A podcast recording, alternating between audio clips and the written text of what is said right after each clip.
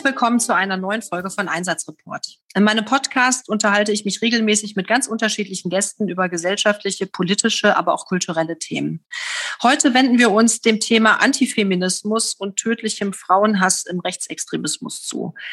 Ich freue mich sehr, dass ich heute mit Judith Rahner von der Amadeo Antonio Stiftung ähm, darüber sprechen darf. Judith Rahner studierte Gender Studies, Musik und Erziehungswissenschaften und ist bei der Amadeo Antonio Stiftung für Rechtsextremismusprävention zuständig. Sie leitet im Rahmen des Kompetenznetzwerks ähm, Rechtsextremismusprävention den Projektbereich zur Stärkung der bundesweiten Zivilgesellschaft und ist Leiterin der Fachstelle Gender, gruppenbezogene Menschenfeindlichkeit und Rechtsextremismus. Sie ist seit vielen Jahren in der Jugend- und Erwachsenenbildung tätig, setzt zusammen mit Jugendlichen und zivilgesellschaftlichen Akteuren Projekte gegen Rechtsextremismus, Antifeminismus, Rassismus und Antisemitismus um und hat zahlreiche Veröffentlichungen im Themenfeld publiziert. Zuletzt hat sie ein Praxishandbuch zur Resilienz in der Jugendarbeit, Widerstandsfähigkeit gegen Extremismus und Ideologien der Ungleichheit veröffentlicht. Hallo, Frau Rahner. Hallo, vielen Dank für die Einladung. Ja, ich will mal zu Beginn etwas über das äh, Thema sagen, ähm, über das wir heute sprechen. Also die Bandbreite des Antifeminismus ist sehr, sehr groß. Es fängt an mit der sprachlichen Abwertung von Frauen und mit dem Aufrechterhalten patriarchaler Gesellschaftsstrukturen und endete bereits in äh, schrecklichen Attentaten und auch Anschlägen, bei denen halt eben auch Frauen, aber auch andere Menschen ähm, aus solchen Motiven heraus ähm, getötet wurden. Der Attentäter von, die Attentäter von Oslo, Christchurch, Halle und Hanau und auch der Attentäter der Henriette Reker Angriff, sie eint alle nicht nur ihr Rassismus und Antisemitismus, sondern auch ihr Hass auf Frauen.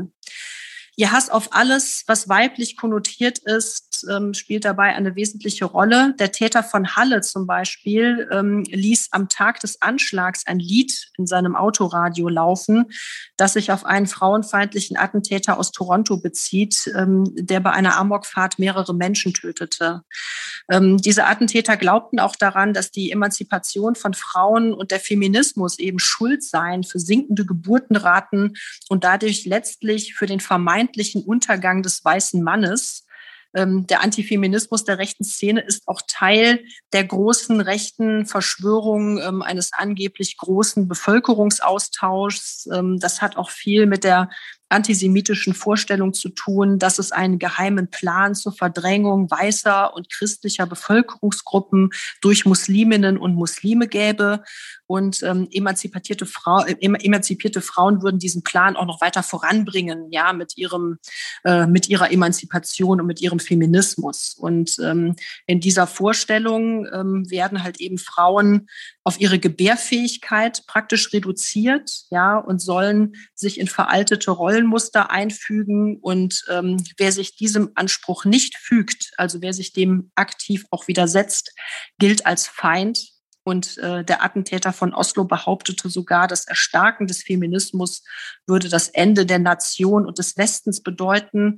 Und ähm, ich sage jetzt mal, in gleicher Weise werden auch homosexuelle und transidente Menschen abgewertet und auch angegriffen. Frau Rana, woher kommt der rechtsextreme Frauenhass und welche Rolle spielt nach Ihrer Ansicht Frauenhass auch bei den jüngsten rechtsterroristischen Anschlägen, die wir auch in Deutschland zu beklagen hatten? Hm. Ja, der rechtsextreme Frauenhass, der spielt eine ganz, ganz fundamentale Rolle, auch wenn er leider in der Rechtsextremismusforschung oder auch in der öffentlichen Wahrnehmung so gut wie äh, ja, unterrepräsentiert ist oder oft nicht besprochen wird. Ist aus unserer Sicht alles, was ähm, mit ähm, Antifeminismus, Sexismus, Frauenhass, aber auch eben, wie Sie auch schon gesagt haben, LGBT, IQ-Feindlichkeit, Maskulinismus, alles, was so weiblich konnotiert ist ähm, und der Hass darauf, das ist ganz integraler Bestandteil von rechtsextremen Ideologien und eben mittlerweile auch Motivation für Terrorakte. Und das ist auch keine neue Entwicklung, sondern natürlich lässt sich das auch historisch nachzeichnen. Ja, also den, das Wort Antifeminismus hat Hedwig Dom geprägt in den 1920er äh, Jahren und auch da waren die Antifeministen schon äh, und Frauenhasser äh, sehr weit vorne, wenn sie verhindern wollten, dass Frauen Wahlrecht bekommen oder in der Politik aktiv werden oder überhaupt in der Gesellschaft sichtbar und aktiv werden. Und im Rechtsextremismus kulminiert das sozusagen oder ist sozusagen die Spitze von dem, ähm, was da so an patriarchalen oder hegemonialen, hegemonialen Männlichkeiten ähm, so gedacht wird, ist einfach die Spitze von dem, was man da sieht. Und aus unserer Sicht es gibt es so ein ideologisches Dreieck und der, deren Spitzen bestehen aus Antisemitismus, Rassismus und eben auch aus Frauenhass.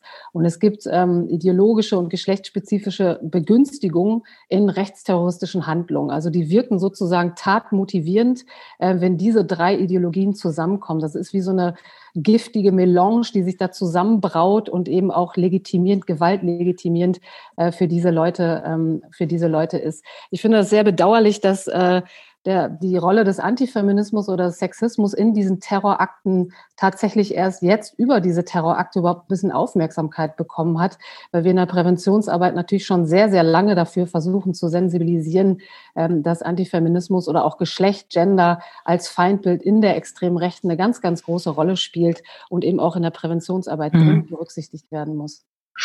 Ja, und das ist, ähm, wir haben das ja eben auch schon im Vorgespräch oder da habe ich Ihnen das ja auch erzählt, dass ähm, der Antifeminismus, ähm, also wenn man das immer mal wieder als so eine Art Grund oder, oder Motivation für schreckliche Taten ins Feld führt, ähm, dann erntet man sehr häufig ein Kopfschütteln, ja, wenn man das so sagt, weil einfach, äh, glaube ich, diese Verbindung vielen noch gar nicht bewusst ist. Und ich fand es sehr spannend, dass Sie eben von einem ideologischen Dreieck gesprochen haben, ähm, wo der Antifeminismus halt eben auch eine Rolle spielt und ähm, was dann halt eben auch tatmotivierend eben sein kann, ähm, die düsteren Vorstellungen, die man hat, halt eben tatsächlich dann auch in solchen Taten zu konkretisieren.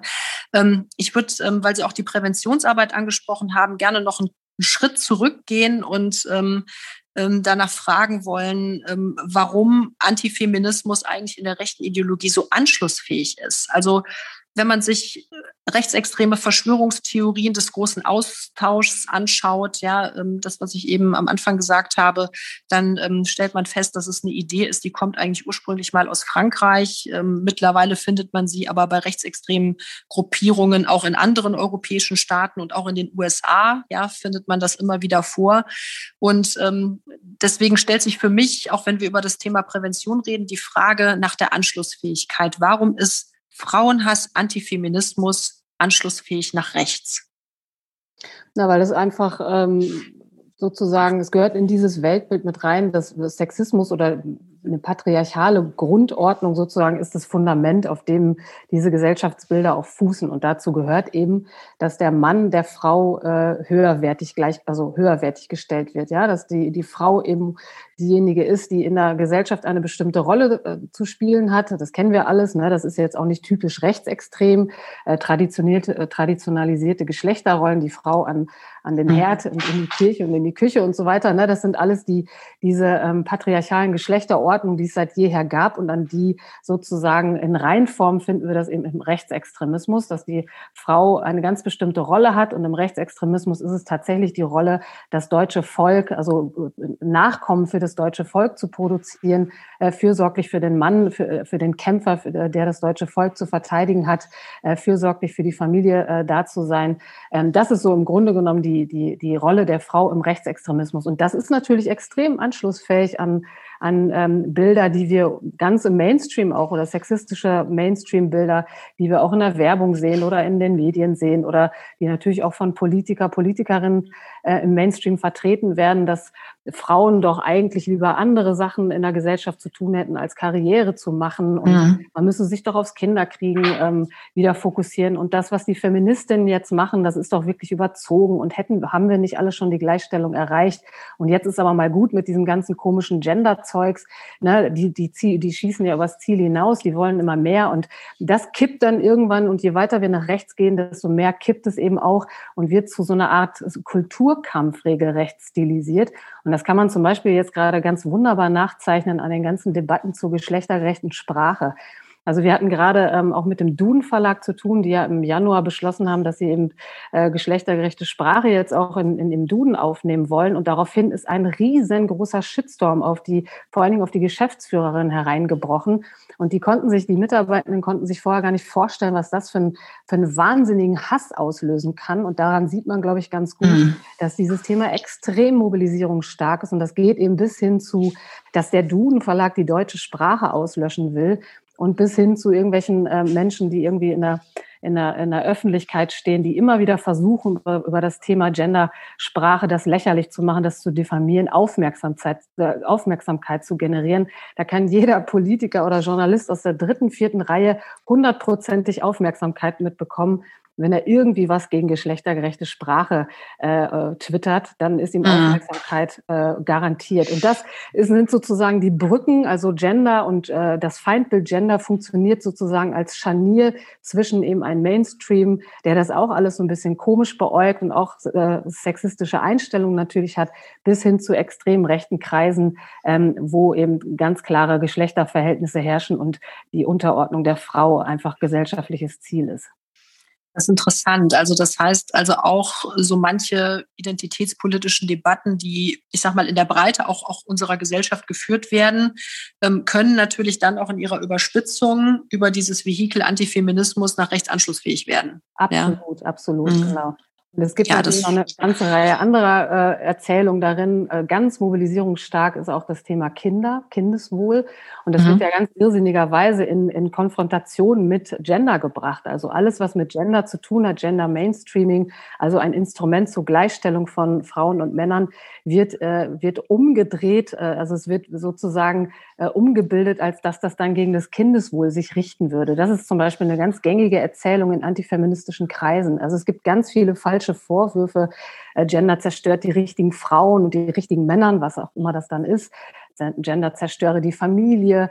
Äh, der Feminismus ist schuld am demografischen Wandel, Gender Studies und Geschlechterforschung ist unwissenschaftlich, Steuergeldverschwendung, äh, antichristlich, wieder der Natur und sonst irgendwas. Also es gibt eine ganze Reihe von Narrativen neben der geschlechtergerechten Sprache, die ähm, extrem mobilisierungsstark in antifeministischen Kreisen sind und die eben auch in der gesellschaftlichen Mitte auf sehr fruchtbaren Boden fallen. Und ich glaube, daher kommt ähm, wahrscheinlich dann auch die Annahme von ähm, Leuten, die dann wirklich auch solche schrecklichen Attentate begehen, sie würden das im Namen auch der Mehrheitsgesellschaft tun. Ja, also, oder? Auf jeden Fall. Also es gehört ja. eben nicht nur die ideologische Klammer, sondern eine Dimension daran ist natürlich auch, wie sind eigentlich gesellschaftliche Verhältnisse, in denen diese Terrorakte geschehen? Wie, wie, äh, was ist da eigentlich gerade die Erzählung? Und wenn da aufgeheizte, polarisierende Debatten eben zu Migration oder zu Geschlechtergerechtigkeit geführt werden, dann finden sie natürlich sehr überspitzt in diesen ganzen rechtsterroristischen Echokammern auf irgendwelchen Imageboards mhm. einen ganz anderen Widerhall. Und diese Narrative um den großen Austausch, wir haben es gerade schon angesprochen, das Narrativ der Umvolkung, dieses wirklich, also das ist einfach rechtsextrem Ursprung, dieses Narrativ. Und das findet sich eben ähm, sehr, sehr breit rezipiert, aber eben auf die Spitze getrieben in diesen ganzen rechtsterroristischen ähm, Online-Subkulturen. Und das ist sozusagen natürlich absolut gewaltlegitimierend, ja, wenn die davon ausgehen, dass, ein, ein, dass das deutsche weiße Volk ausgetauscht wird und dass irgendwo jemand sitzt, der das Ganze lenken würde und davon profitieren würde, dann gehe ich natürlich in den Keller, baue mir eine Waffe und ziehe damit los im Zweifelsfall. Also es ist, ist ja sozusagen aus deren Sicht sogar nachvollziehbar. Das ist ja, die werden zur Wehrhaftigkeit ja geradezu aufgerufen in diesem verschwörungsideologischen Narrativ. Und deswegen ist das so brandgefährlich, weil es eben absolut gewaltlegitimierend ist. Mhm ja, das ist wirklich Wahnsinn, was sich da abspielt und ähm, vor allen Dingen, wozu das dann am Ende auch motiviert. Ähm, nur jetzt ähm, wird man ja häufig dann auch mit so einem gewissen Widerspruch konfrontiert, wenn man, wenn man darüber nachdenkt, Antifeminismus, die Anschlussfähigkeit nach rechts, gesellschaftliche Debatten über, über Gender ähm, und, und, und Gleichstellungsfragen ähm, ähm, und, äh, und anderen Dingen. Dann stellt man aber trotzdem immer wieder fest, dass manche Protagonistinnen ganz ausdrücklich aus dem rechten Spektrum halt, sind halt Frauen, ja, also Frauen, die praktisch die gleichen antifeministischen Narrative nach vorne tragen, ähm, aber gleichzeitig, weil sie vielleicht auch Spitzenpolitik machen, ähm, eigentlich das Rollenbild, was ihrer Ideologie nach zu favorisieren ist, selber gar nicht leben. Ja, ähm, ist das ein Widerspruch oder oder wie oder wie ist das zu erklären? Ich glaube, das ist nur auf den ersten Blick ein aus meiner Sicht sogar auch interessanter Widerspruch, weil das, das ist eine Frage, die auch ganz oft kommt. Wie kann es denn sein, dass Frauen antifeministische oder sexistische Weltbilder vertreten oder die sogar politisch versuchen umzusetzen mit aller Radikalität mhm. und mit aller Nachdrücklichkeit? Das sind ja wirklich, es gibt ja ein paar ähm, Politikerinnen, wo man immer denkt, so wow, das hat die gerade wirklich ernsthaft gesagt. Ja, richtig. Stuhl. Und ähm, natürlich gehören da einige AfD-Politiker dazu, die gerade mehr zur Kenntnis genommen werden, weil sie eben auch jetzt im Bundestag und sonst wo sitzen und antifeministische Politik auch ganz, ganz gezielt nach vorne bringen. Das ist ja keine Überraschung. Das gab es seit Parteigründung, äh, ist es eins der Ziele, gegen dieses ganze Gender irgendwie zu Felde zu ziehen.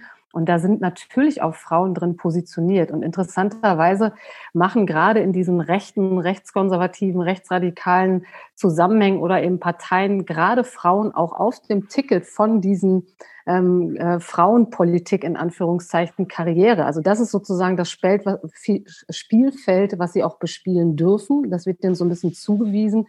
Es gibt so ein paar Ausnahmen, die äh, dann auch wirtschaftspolitisch irgendwie äh, Fachlichkeit vorweisen können oder dazu auch befragt werden. Aber eigentlich sind es vor allen Dingen Frauenthemen, die die spielen. Und das ist natürlich immer auf der einen Seite so ein bisschen so eine, so eine Feigenblattfunktion. Also, naja, wenn die Frau das sagt, dass Gender Quatsch ist, dann muss es doch auch stimmen. Ja.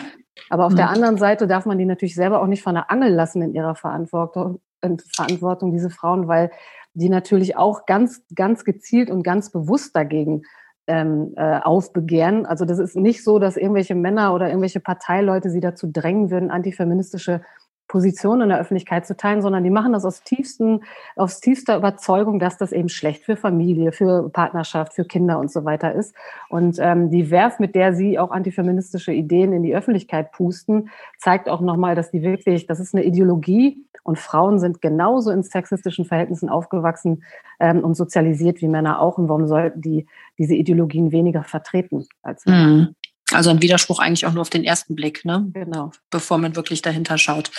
Ähm, ich würde Sie gerne noch auf eine ähm, auf einen bestimmten Teil der ähm, antifeministischen Bewegung ansprechen. Ähm, der Attentäter von Halle hat ja mit der sogenannten Incel-Bewegung sympathisiert. Was hat es denn mit den sogenannten Incels auf sich und ähm, welche Gefahr geht von dieser Bewegung aus und warum ist auch sie so anschlussfähig für rechtsextreme Ideologien? Also wir haben jetzt, wir haben viel darüber geredet, der Antifeminismus an sich und gesellschaftspolitische Debatten finden ihre Entsprechung rechts, aber wie sind da die Incels nochmal einzuordnen? Genau, Incels ist so ein Phänomen, was gerade so ein bisschen mehr Beachtung gefunden hat. Ähm, das ist so eine Gruppierung, vor allen Dingen auf äh, irgendwelchen äh, Internetforen unterwegs, die sich selber unfreiwillig sexuell enthaltsam äh, nennen und das sind ähm, Männer, die die Ansicht vertreten, dass Frauen ihnen den Sex schuldig seien. Also sie haben eben keinen Zugang zu Frauen und äh, auf der anderen Seite sagen sie aber, Frauen sind ihnen diesen Zugang aber schuldig und sonst muss eben der Staat dafür sorgen, dass Frauen diesen Männern zugeführt werden. Und ähm, ähm, die sagen sozusagen, die Incels sagen, dass äh, das Resultat von Feminismus eben ist, dass die freie Partnerwahl dazu führt, dass äh, Frauen nur noch hyperattraktive Männer interessant finden, sogenannte Chats.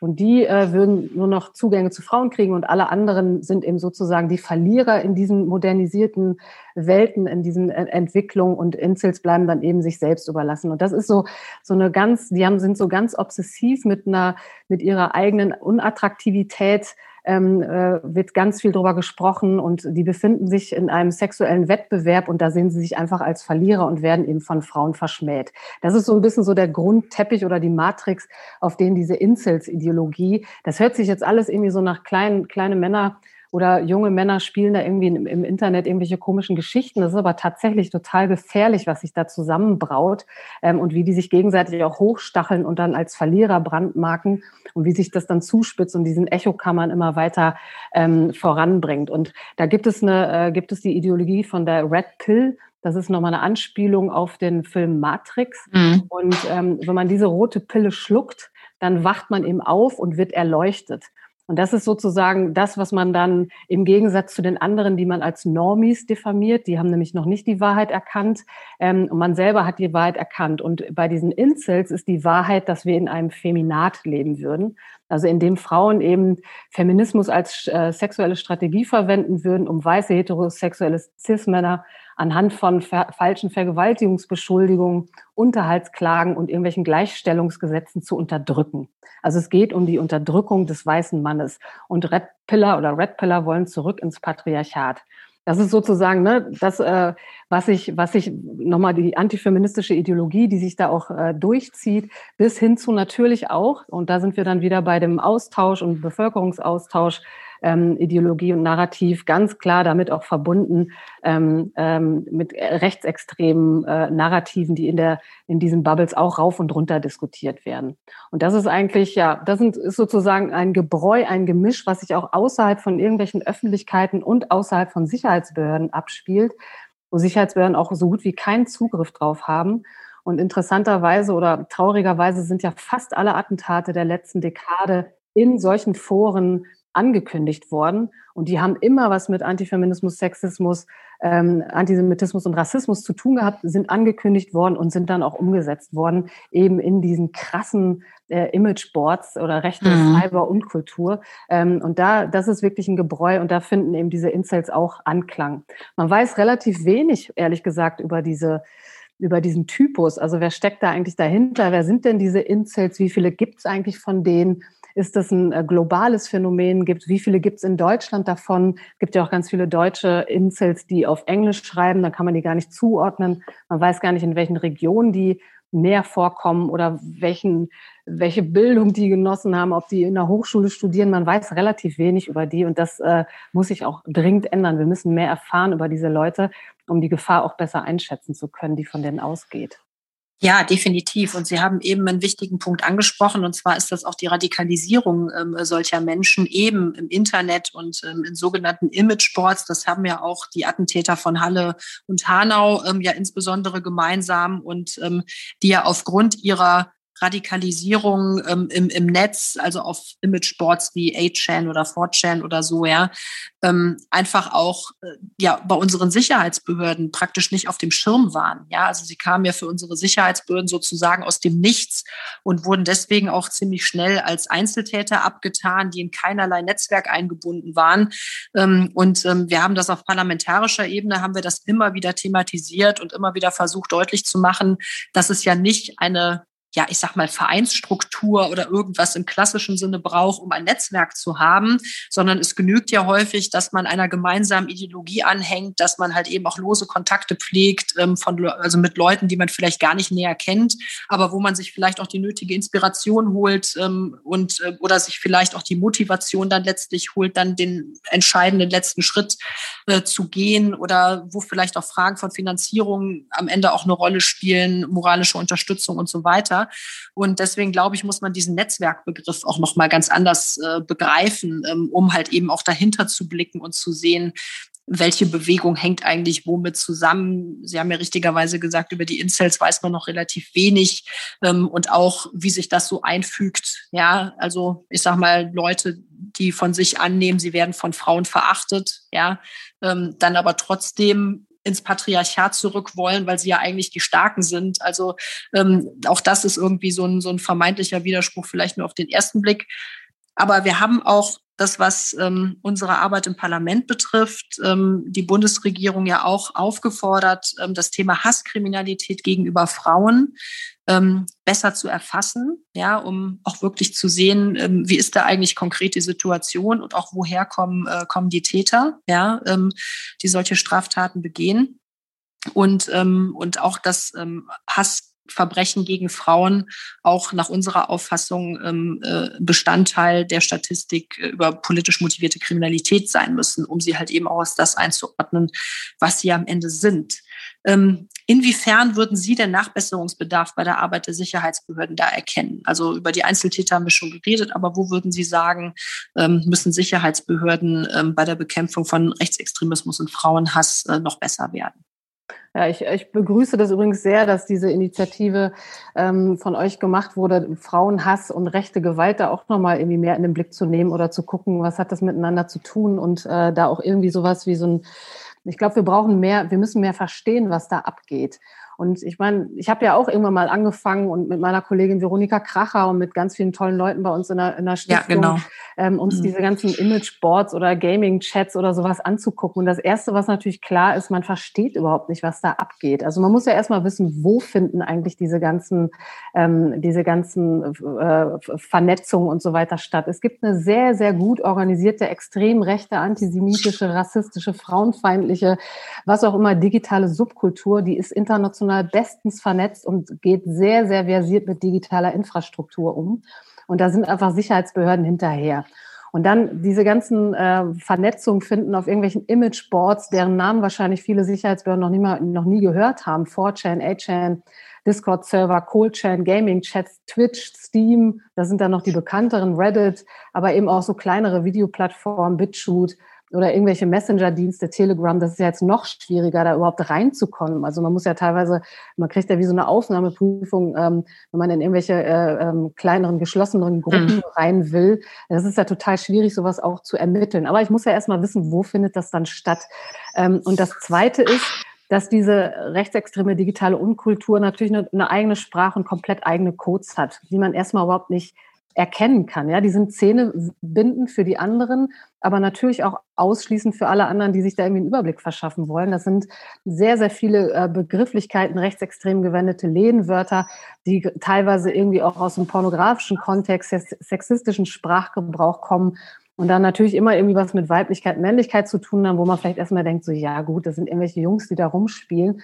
Aber da eben zu verstehen, das ist der ideologisierte Sprachgebrauch und der vermengt sich eben mit allen möglichen Ideologiefragmenten und das muss ich erstmal verstehen, was geht da überhaupt ab, wie wird da gesprochen, worum geht's da eigentlich. Ich glaube, das ist, sind schon mal die ersten Punkte. Also irgendwie so eine so ein Kompetenzaufbau, mhm. Monitoring, ähm, sich mit diesen Themen überhaupt befassen zu können dann, glaube ich, braucht es unbedingt spezialisierte Anlaufstellen für Betroffene von Hass im Netz. Ja? Die, die gibt es einfach zu wenig. An wen wendet man sich eigentlich? Wie oft wir mit irgendwelchen Menschen zu tun bekommen, die eben betroffen sind und gar nicht wissen, was sind eigentlich die nächsten Schritte und die sich irgendwie tot recherchieren im Internet, bis sie mal irgendjemanden finden, der die dafür zuständig ist. Das, das muss besser gehen. Also einmal aus zivilgesellschaftlicher Perspektive, aber natürlich auch ähm, von Seiten der Sicherheitsbehörden, im Polizeidienststellen dass es da Beauftragte braucht für Hassrede im Netz oder sowas, ne, dass da überhaupt irgendjemand ansprechbar ist, der die sich auch dafür zu berufen fühlt und der irgendwie professionalisiert, um ähm, Beratungsnehmende da auch gut durchzugeleiten.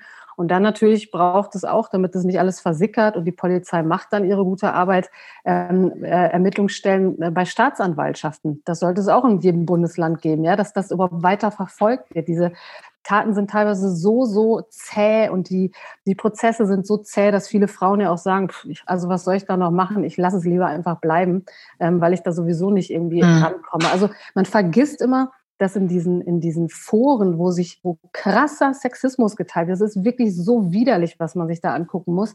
Da sind ja auch Leute von betroffen. Das vergisst man ja nicht gerne mal. Da sind ja nicht irgendwelche Jungs, die sich irgendwie, äh, die da mal so stammtischmäßig oder ein Kegelclub äh, irgendwelche Dinge um die Ohren hauen, sondern das schließt diese Imageboards oder auch die anderen Social Media Kanäle, das schließt Frauen aus oder Betroffene aus. Und äh, es geht da auch um Partizipation, um nicht mehr teilnehmen können, teilhaben können, können an bestimmten digitalen Formaten. Und das muss man ernster nehmen. Und mhm. dazu, ne, da braucht es erstmal eine Sensibilisierung, Politik, Medien, äh, Sicherheitsbehörden und dann müssen eben die Schritte auch getan werden, dass die Leute, die da so einen Scheiß verteilen, auch wirklich belangt werden und auch äh, zur Rechenschaft gezogen werden. Und da muss mehr passieren. Ja, absolut. Und man vergisst halt eben immer wieder auch die Opferperspektive. Ja, also das ist ja genauso, wie Sie sagen, dass man halt eben ähm, sich dessen wirklich bewusst sein muss, dass es am Ende halt eben auch Frauen trifft und unter Umständen sogar tödlich trifft ja, ähm, wenn sich das Ganze pervertiert und, ähm, und äh, dass man vor allen Dingen auch schon im Vorfeld in der Prävention Mechanismen entwickeln muss, um halt eben Frauen, die davon betroffen sind, ähm, also erstmal eine Hilfestellung zu leisten, ja, und Sie haben eben auch diese langwierigen Verfahren angesprochen, die natürlich auch noch mal einmal mehr zermürbend äh, sein können und da überlegt man sich schon gut, ob man sich das antut. Umso wichtiger meiner Ansicht nach dieses Problem ähm, sichtbarer zu machen und ähm, Umso erstaunlicher ist dann, ähm, wenn man feststellt, ähm, wie wenig tatsächlich über dieses Phänomen auch bei Profis, ja, also bei den Sicherheitsbehörden bekannt ist. Und wir diskutieren ja sehr leidenschaftlich im Parlament darüber, was Sicherheitsbehörden eigentlich konkret brauchen, um ähm, gegen Terroristen, Rechtsterroristen, ähm, Rassisten und so weiter vorgehen zu können, gegen Hasskriminalität vorgehen zu können. Und das Erste, was ähm, anderen halt eben da einfällt, ist halt eben die Vorratsdatenspeicherung, ja, oder irgendwelche technischen Dinge, sozusagen, um auf die Geräte, auf die Rechner ähm, rein, also draufzukommen oder halt eben auch in solchen Foren äh, mitzulesen. Und ähm, jetzt haben Sie gerade gesagt, okay, das ist manchmal gar nicht so einfach, da drauf zu kommen. Aber viel wichtiger ist natürlich meiner Ansicht nach, dass man, wenn man dann auf solche Foren draufkommt, ja, und mitkriegt, was da passiert, dass man dann auch versteht, was da passiert. Ja, und ich glaube, da sind wir noch lange nicht. Ja, weil wenn ich lese, was äh, die Bundesregierung zum Beispiel ähm, auf unsere jüngste kleine Anfrage zum Attentäter von Hanau geantwortet hat, ja, da hat sie erklärt, ähm, dass weder Frauenhass noch Bezüge zu Incel-Bewegung feststellbar waren. Ja, und äh, dabei sind gerade diese Incel-Bezüge ähm, des Attentäters ähm, äh, laufend debattiert worden. Ja, und die Abwertung von Frauen war auch in seinen wirren Notizen, die er sich da gemacht hat, äh, ziemlich offensichtlich. Ähm, also ich würde jetzt erstmal sagen, hier besteht dringend äh, Schulungsbedarf, ja, ähm, bei den Fachleuten, ähm, die ähm, dazu berufen sind, solche Straftaten aufzuklären. Wie würden Sie das einschätzen und vor allen Dingen, wie, wie kann man das realisieren? Also gibt es sozusagen auch Kooperationen zwischen Zivilgesellschaft, Wissenschaftlerinnen und Wissenschaftlern und Sicherheitsbehörden, die sozusagen dann ihr Wissen miteinander teilen? Ja, die gibt es und ich äh, halte das auch für dringend notwendig. Und ich bin sehr, sehr froh. Es gibt ja in einigen Sicherheitsbehörden ganz tolle mitarbeitende Menschen, die irgendwie sich auf den Weg gemacht haben, gesagt haben, okay, wir erkennen das als Problem an und wir müssen da jetzt irgendwie was machen. Die sind manchmal ein bisschen allein auf weiter Flur, mhm. suchen sich Unterstützung in zivilgesellschaftlichen Organisationen, zum Beispiel bei uns, aber auch bei ganz vielen anderen tollen Organisationen und suchen dann halt nach Wegen, das irgendwie in die, in die eigene Organisation reinzukriegen. Also zu, dafür erstmal Bewusstsein zu schaffen unter dem Kollegium bis hin zu, wie, wie lässt sich das denn jetzt eigentlich hier operationalisieren? Also das, was wir an Analyse und an, an Forderungen aus der Zivilgesellschaft heraus ähm, veröffentlichen. Ähm, welche Punkte an welchen Stellen können dann eigentlich Sicherheitsbehörden andocken? Welche Gesetze gibt es da auch und was muss dann aber auch geändert werden?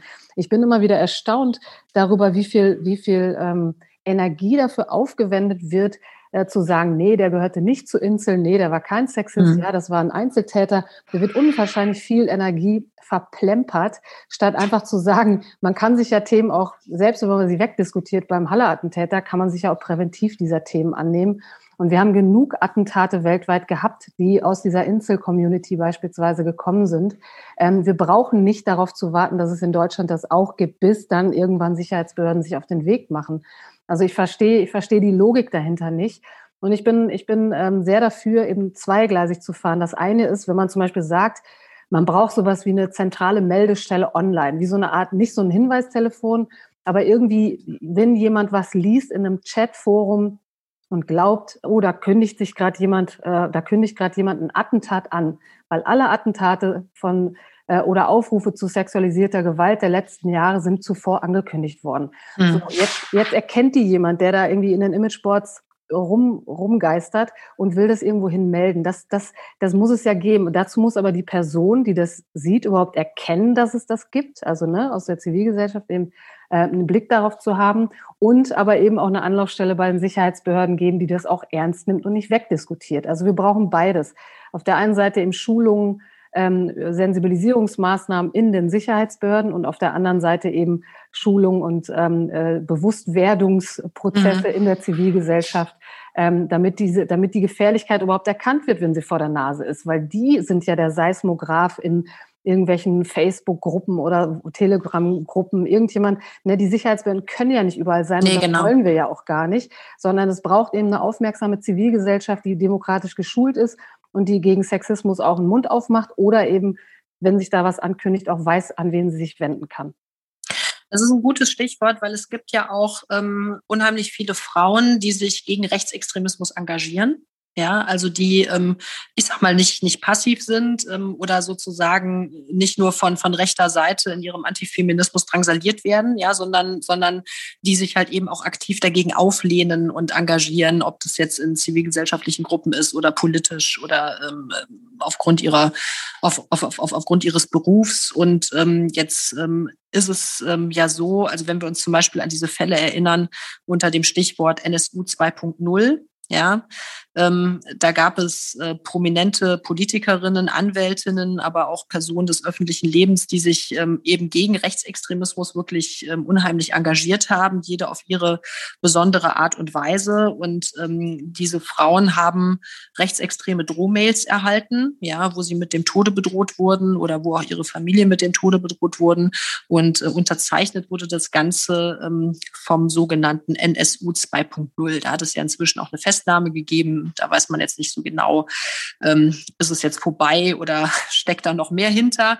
Aber da gibt es ja einen ganz offenen Bezug ähm, zum rechtsterroristischen, nationalsozialistischen Untergrund. Ja, und ähm, und es liegt nahe, weil halt eben die, ähm, die, die Betroffenen halt eben Frauen sind, ja, ähm, dass halt eben auch Frauenhass und Antifeminismus ähm, hier wirklich eine Rolle gespielt haben. Und ähm, ist es in Ihren Augen für Frauen noch gefährlicher, sich gegen Rechtsextremismus zu engagieren? Also entwickelt dann dieser Antifeminismus, der von rechts kommt, dann auch nochmal eine neue Qualität? Aus meiner Sicht schon, aber vor allen Dingen dann, wenn sie eben vom Rest allein gelassen werden.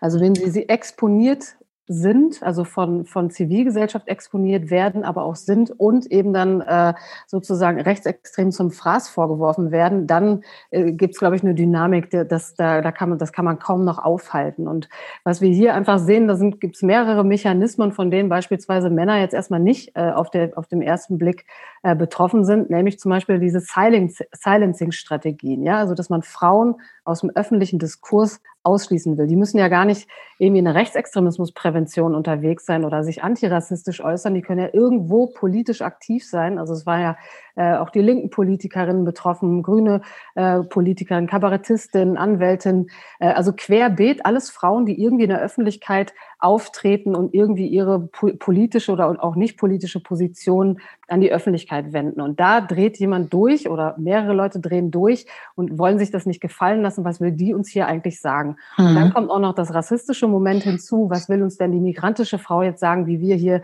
äh, zu leben und zu äh, schalten und zu walten haben? Das lasse ich mir von der nicht sagen. Und da braut sich dann ja krass, also so ein, so ein, so ein richtiges Gebräu zusammen und irgendjemand fühlt sich dann halt bemüßigt, diese Frauen, den Frauen dann wirklich Drohbriefe ähm, und dann auch immer mit Vergewaltigungsfantasien und so weiter äh, zu schicken. Und ich meine, allein die Anzahl der produzierten Briefe von diesem Typen, man weiß ja jetzt noch nicht, wer da sonst noch alles äh, mitgemacht mhm. hat, ähm, allein die Anzahl lässt ja schon darauf hinweisen, wie obsessiv äh, Sexismus dabei gewirkt hat, dass jemand sich wirklich hinsetzt und ich weiß nicht, wie viele Briefe waren es? 200?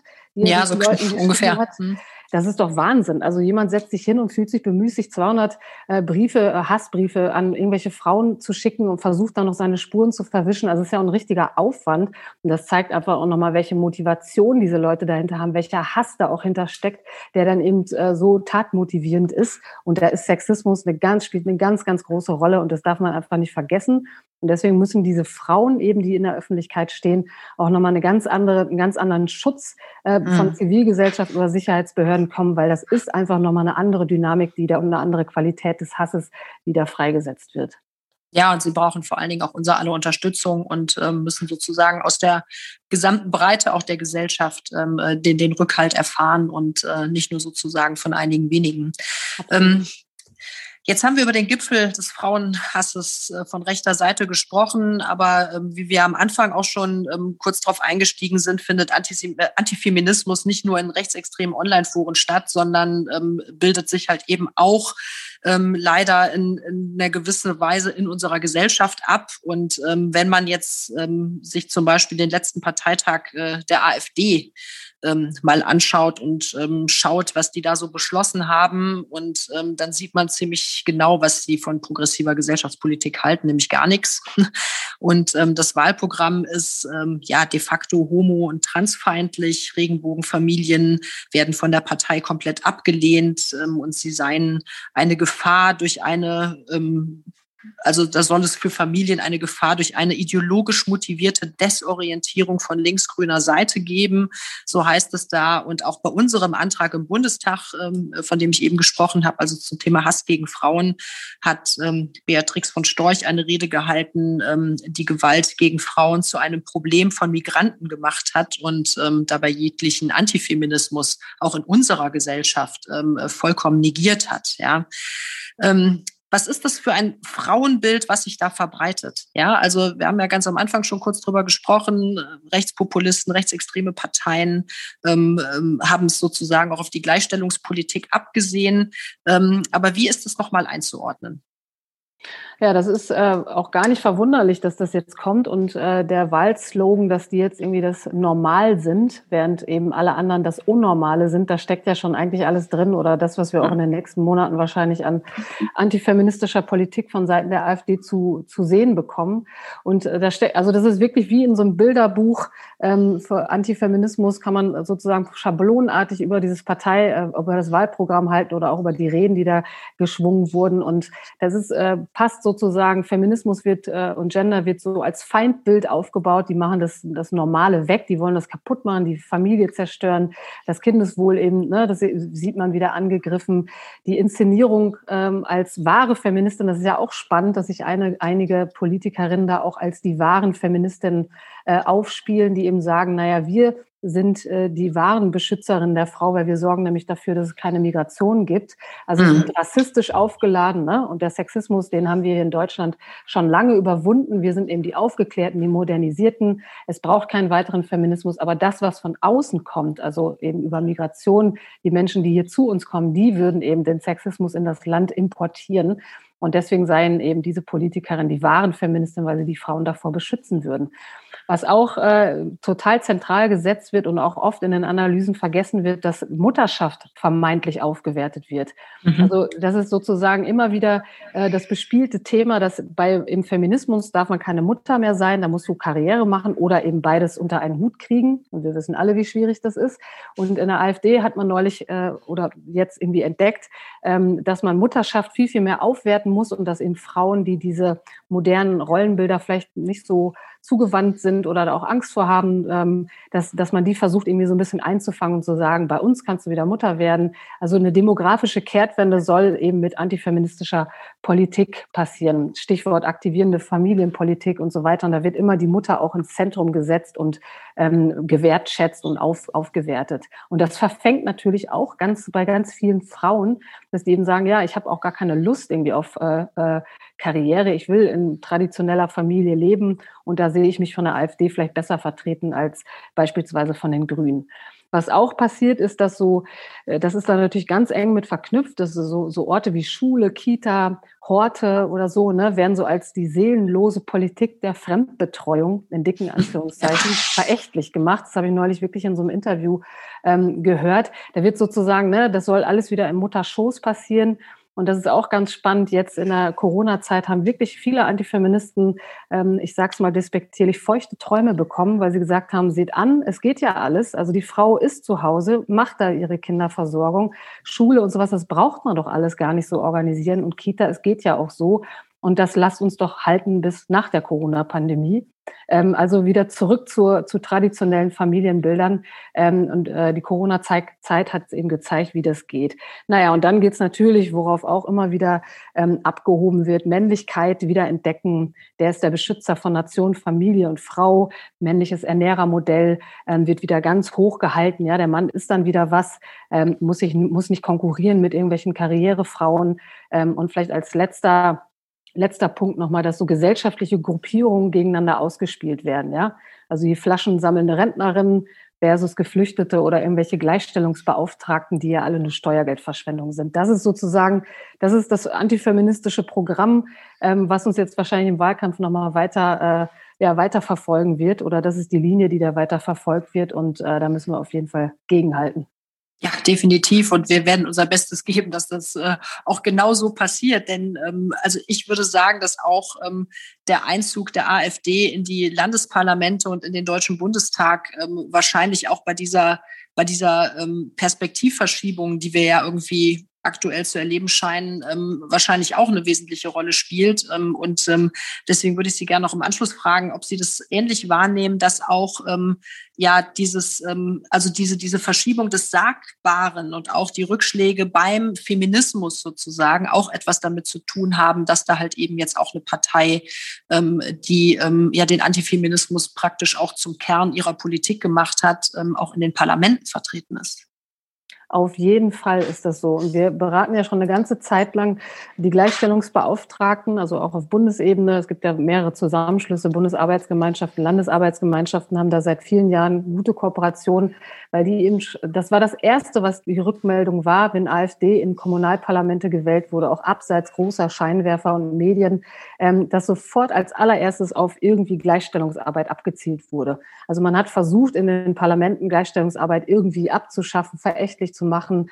Äh, die Gleichstellungsbeauftragten wurden da teilweise, ja, die haben es so beschrieben, sie mussten vortanzen und äh, sozusagen ihre eigene Stelle immer wieder begründen. Und es gab ganz vielfältige Angriffspunkte von kleinen Anfragen über ähm, äh, Diffamierung in Social Media, ähm, irgendwelche auf irgendwelchen Veranstaltungen wurden saßen Störer in der ersten Reihe, die da so hämisch gelacht haben, wenn die Gleichstellungsbeauftragte irgendwas gesagt hat. Also das gehört ja auch alles zur Politik dazu. Ist ja nicht nur das, was im großen Parlament besprochen wird, sondern auch, wie sich Politiker in kleinen Kommunen außerhalb des Tagesgeschäfts so bewegen ähm, und wie sie sich so in der Öffentlichkeit geben oder dann eben auch äußern. Und das hat sofort totale Auswirkungen auf das, was die da in der, in der Praxis auch erleben. Und ähm, die haben natürlich auch einen Schlepptau von irgendwelchen Leuten ähm, meistens dabei, die eben auf Social Media dann auch mitmachen, mhm. weil sie sagen, na, wenn der Abgeordnete das sagt, dass man hier die Gleichstellungsarbeit abschaffen kann, äh, der würde ja keine kleine Anfrage stellen, wenn das nicht auch gehen würde.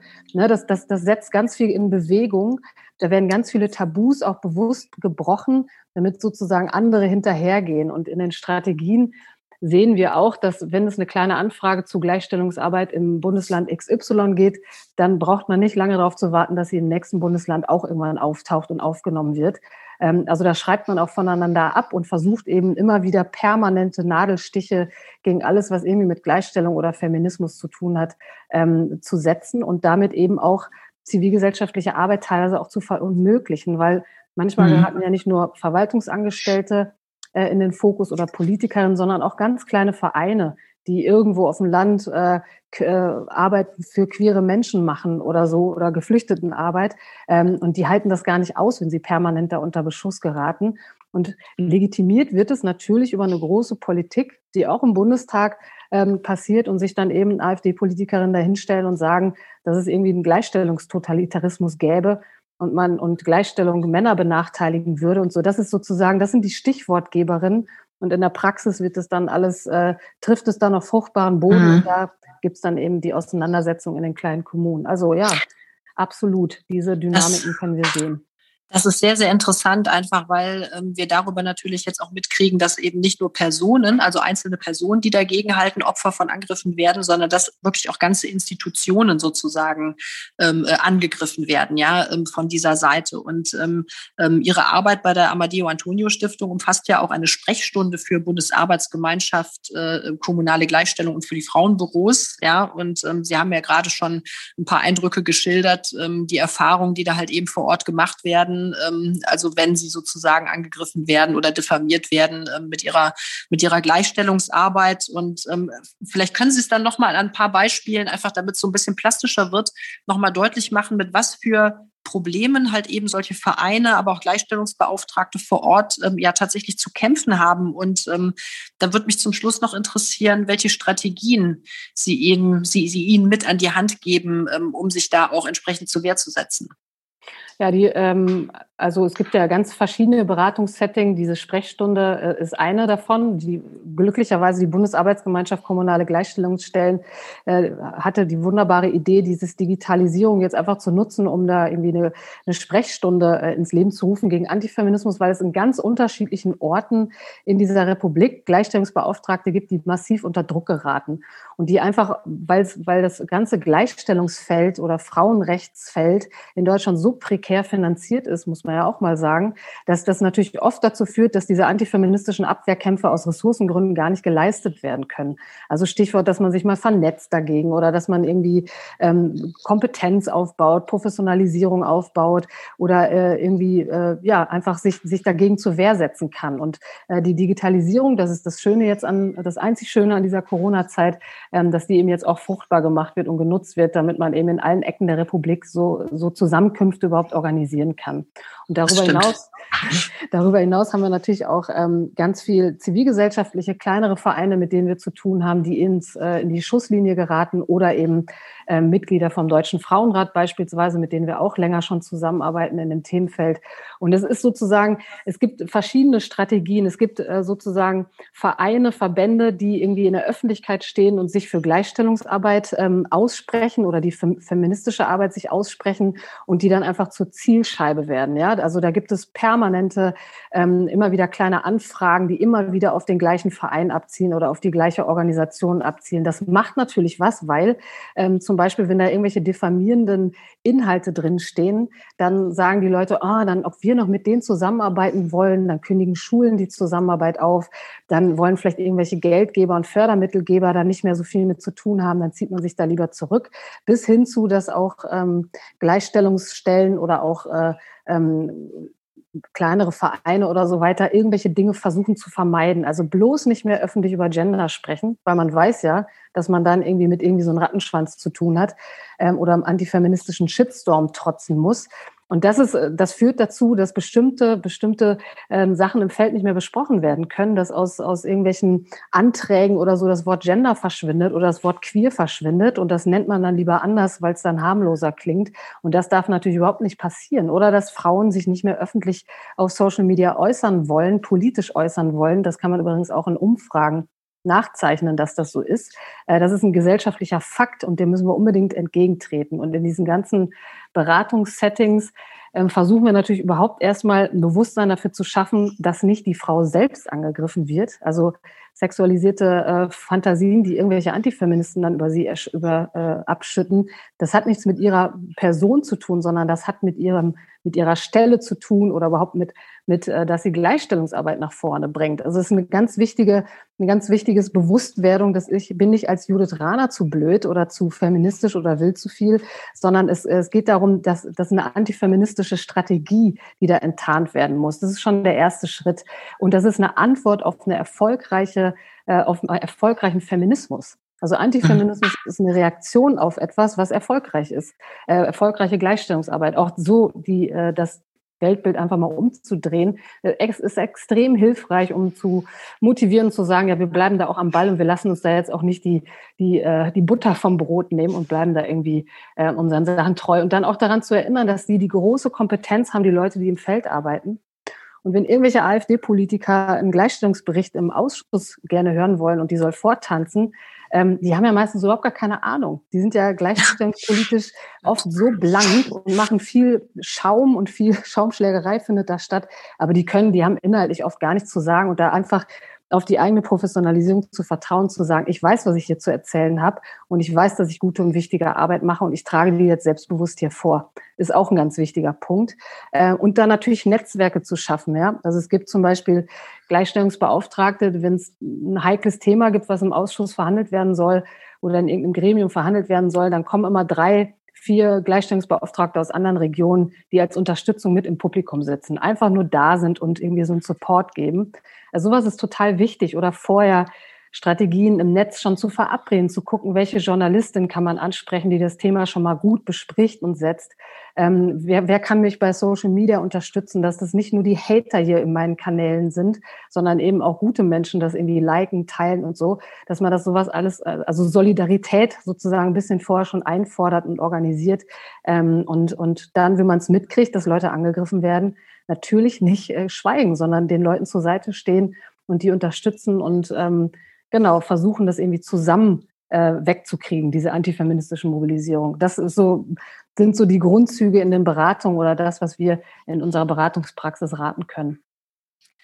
Wie auch bei diesem Thema merken wir immer wieder, dass ähm, man ein so hartes Sicherheitsthema, so wie ich es einfach auch mal nennen würde, ähm, dass man das eben nicht alleine ähm, von der sicherheitsbehördlichen Perspektive aus betrachten kann, sondern die Zivilgesellschaft da wirklich eine zentrale, wenn nicht sogar die entscheidende Rolle spielt. Und ich äh, fand es sehr, sehr wichtig, was Sie zum Schluss gesagt haben, einfach, dass man diese Leute wirklich auch mit aller Kraft unterstützen muss und ähm, sie stärken muss, sich dem halt eben auch immer wieder entgegenzusetzen und dass es wichtig ist, über dieses Thema breit zu informieren, wirklich breit aufzuklären, damit auch alle verstehen, welche Strategien sich dahinter verbergen und dass ähm, Feminismus nicht einfach nur ein Nice to Have ist, ja, oder irgendwie so ein Orchideenthema einer ich sag mal, übersättigten westlichen äh, Gesellschaft, die keine anderen Probleme hat, ja, sondern wirklich ähm, zentraler Bestandteil auch unserer gesellschaftlichen Entwicklung und es einfach wichtig ist, ähm, dem ordentlich etwas entgegenzusetzen, wenn von rechts ähm, ähm Angriffe